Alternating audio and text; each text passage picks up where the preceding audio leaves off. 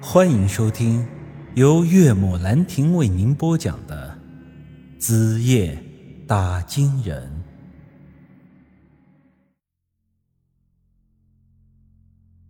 这时我眉头一皱，本来下午挺惬意的心情，顿时间就不好了。狗日的贼心不死，还在惦记我的老婆。我咳嗽了一声，眼睛瞥向一边，故意不给他正眼，说道。哎呦，这不是杨老板吗？怎么，今天哪阵风把你吹到我这来了？他的表情还是一如既往的冷淡。啊，我刚从外地回来，买了点小礼品。他话还没说完，我一把就夺过他手里的东西，把米糕拆开，丝毫不顾及形象的塞了两块到嘴里。嘿，真是太谢谢你了。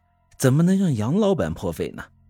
哎，不过你还别说，这玩意儿还真的就挺好吃的。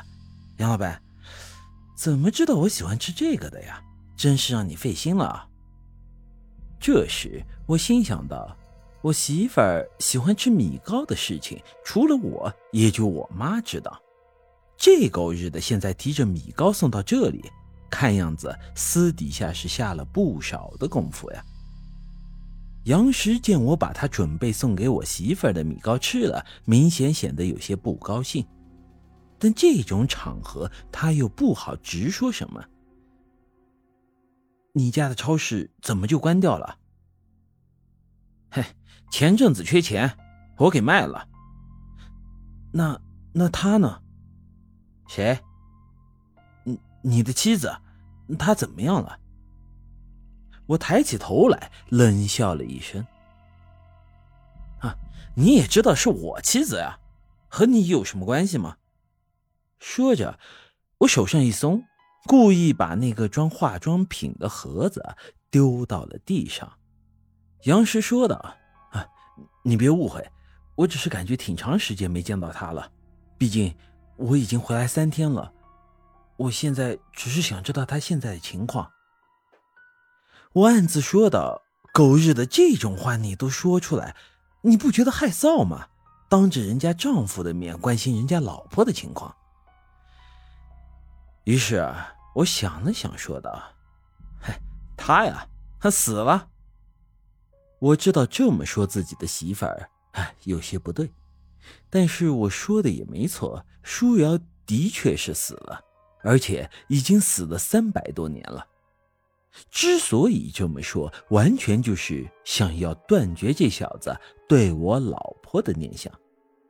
谁知此刻，杨石那张本来就很冷淡的脸变得无比的紧张，就好像是他亲娘死了一样。他很是激动的一把抓住我的衣领：“你说什么？”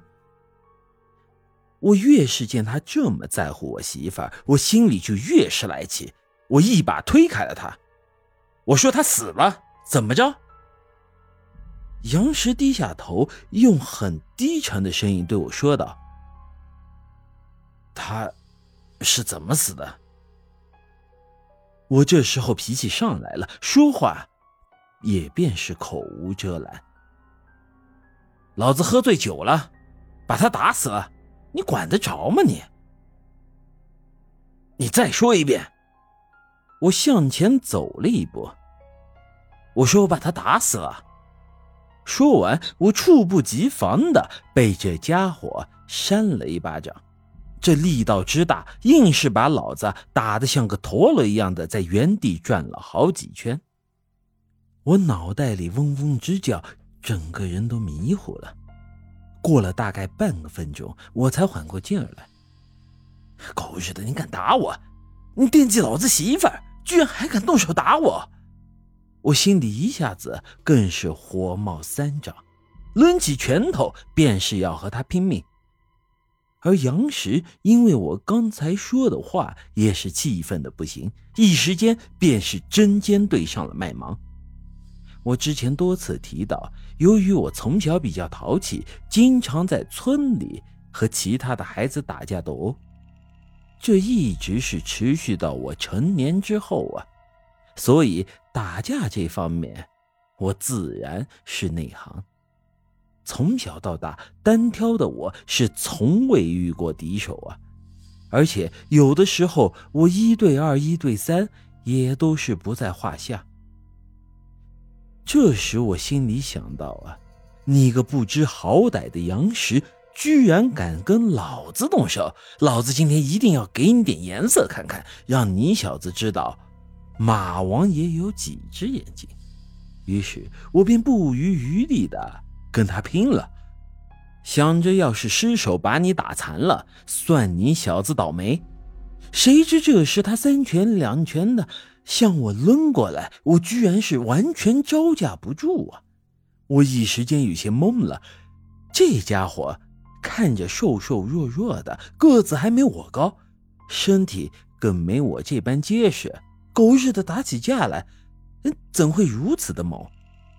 我之前遇到过一个比我重一百多斤的壮汉，那个时候我都能轻轻松松的把他撂翻在地，没想到我今天居然被这个瘦子摁在了地上摩擦。这杨石的力气大得出奇，我的两只胳膊居然压不过他一只手，而且他对我动手的时候脸色很是平静。似乎根本就没有下多大的力气，我甚至都怀疑他是人吗？杨石几拳头抡在我这胸口上，打得我是浑身的气血翻涌，我的手脚一下子也没了力气。这时，我突然发现他面露凶光，似乎是要对我下死手，把我活活打死在这里。这一刻，我的心里是真的慌了。我真的没想到，我刚才随便开的黄腔，说的两句话，居然能把他给激怒到这种程度。我甚至都怀疑舒瑶到底是谁的老婆呀？你狗日的，至于这么紧张吗？要放在平时啊。我这时候肯定是以小命为重向他求饶，可是这事和我媳妇儿有关，我是怎么也咽不下这口恶气，便犟着脾气，打死也不求饶。本集已经播讲完毕，欢迎您的继续收听。